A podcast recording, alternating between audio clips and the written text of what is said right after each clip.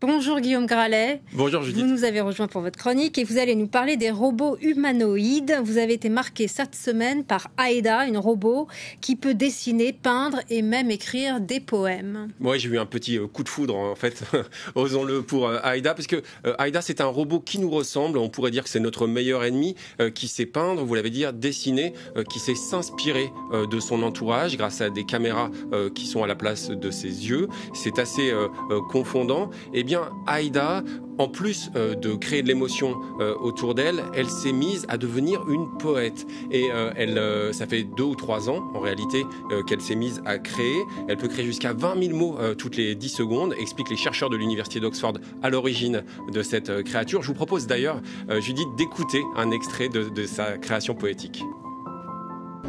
Sure enough, a free and independent bird like that will never get used to the ramparts. The 12 convicts of the sport after a while And the eagle seemed quite un petit peu sombre. Euh, ça a été décrit comme bizarre par le Guardian, même si c'est si ça nous permet de, de ressentir un peu euh, d'émotion. C'est un poème. C'est un... On est loin de Victor Hugo. Hein. On est loin de Victor Hugo, mais il y a quelques jours, Judith, c'était un peu surprenant. Eh bien, Aïda a voulu célébrer l'anniversaire de la mort euh, de Dante et elle s'est inspirée notamment de l'enfer pour recréer euh, à travers les mots euh, du poète italien, eh bien, sa propre poésie. Et ça s'est passé au, au Museum à Oxford.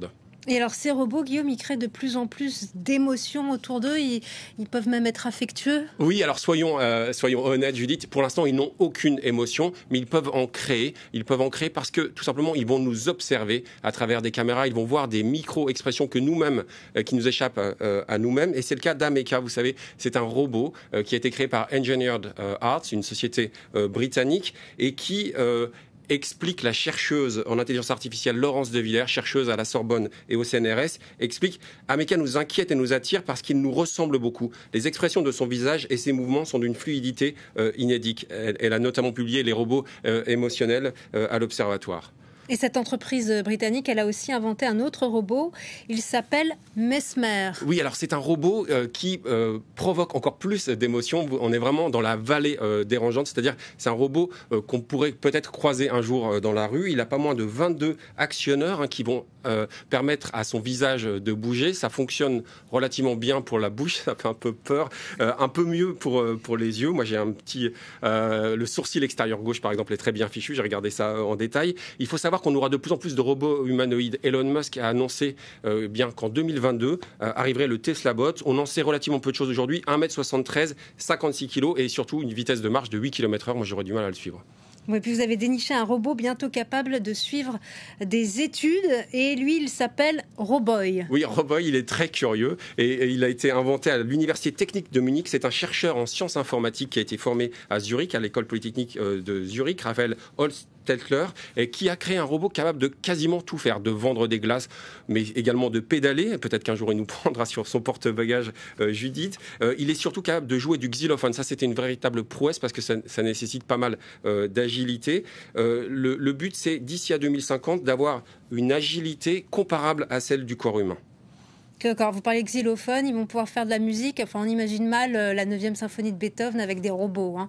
On, imagine a du mal à y croire. On a du mal à y croire, même si certaines intelligences artificielles euh, ont permis de terminer des œuvres inachevées en musique. La question qu'on se pose tous, Judith, c'est est-ce qu'il faudra un guide de savoir-vivre en fait avec ces robots, un petit peu comme l'avait euh, imaginé l'auteur de science-fiction Isaac Asimov.